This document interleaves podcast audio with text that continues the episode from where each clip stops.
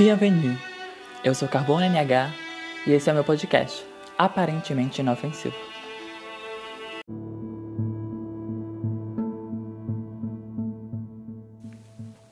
Ato 5 Aprenda Mitológica Sertaneja Manifesto da Fórmula Cultural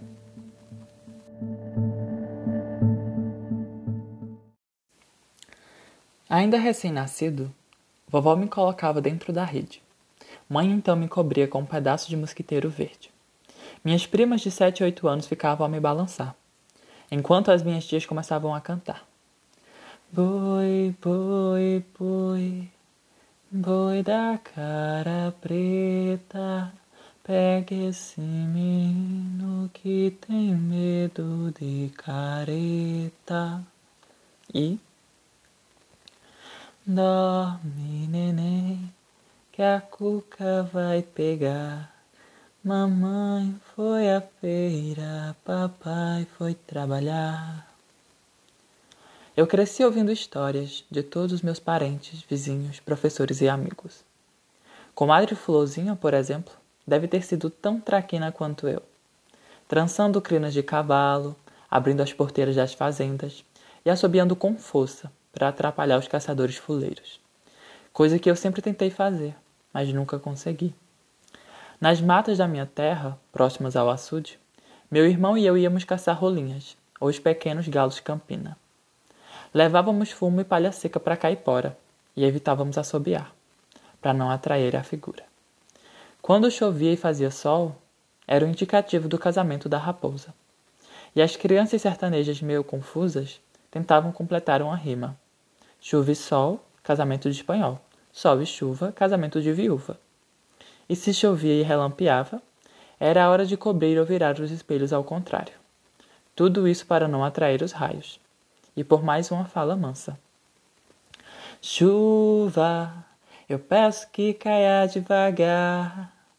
Só molhe esse povo de alegria, para nunca mais chorar para nunca mais chorar.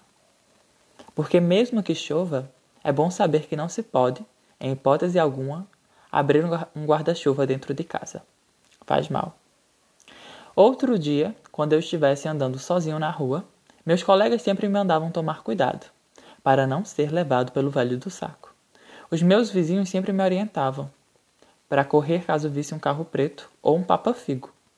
Eles andavam oferecendo doces sequestrando crianças, para retirar, traficar seus órgãos e destruir sua infância.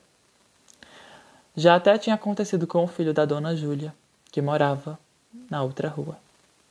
Porém, se eu saísse na rua e minha camisa estivesse abertada, era sinal de surpresa boa, um presente.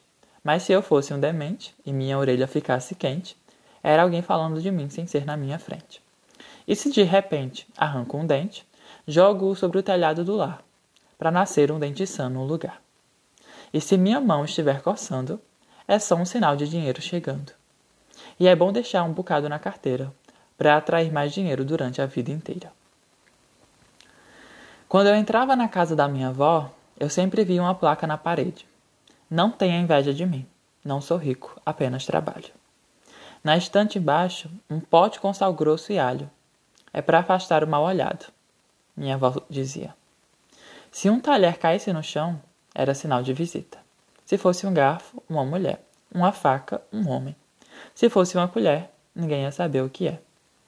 E era melhor bater a haste de metal na madeira, para não fazer nenhuma besteira, porque senão dava azar. Melhor ainda seria deixar a vassoura atrás da porta, porque aí a visita nem vinha.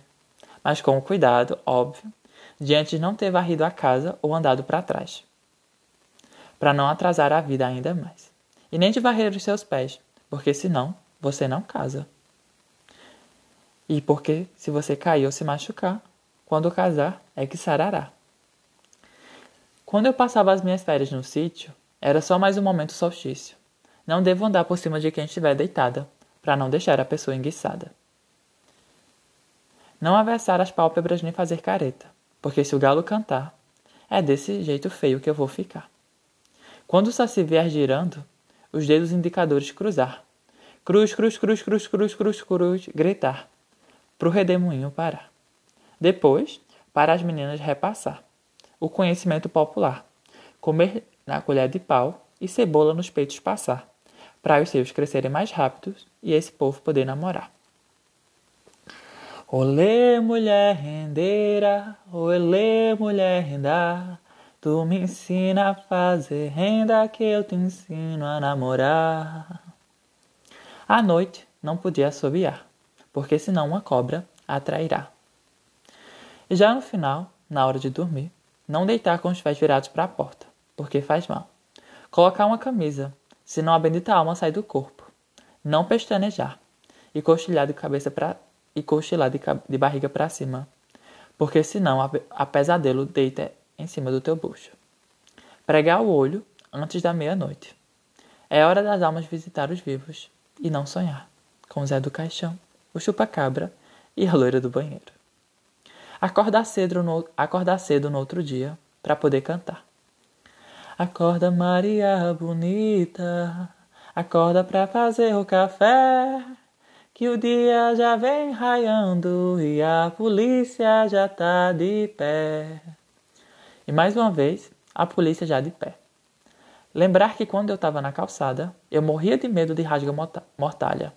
Se ela pousasse sobre uma casa, era de uma morte o aviso de chegada. Agora, se minha sandália estivesse emborcada, era a morte da minha mãe que estava sendo agorada. E a porta do guarda-roupa era sempre mantida fechada, porque senão era eu quem ia cair duro na estrada. E caso você morra, espero que já tenha sido batizado, para a sua alma não ficar vagando que nem um condenado.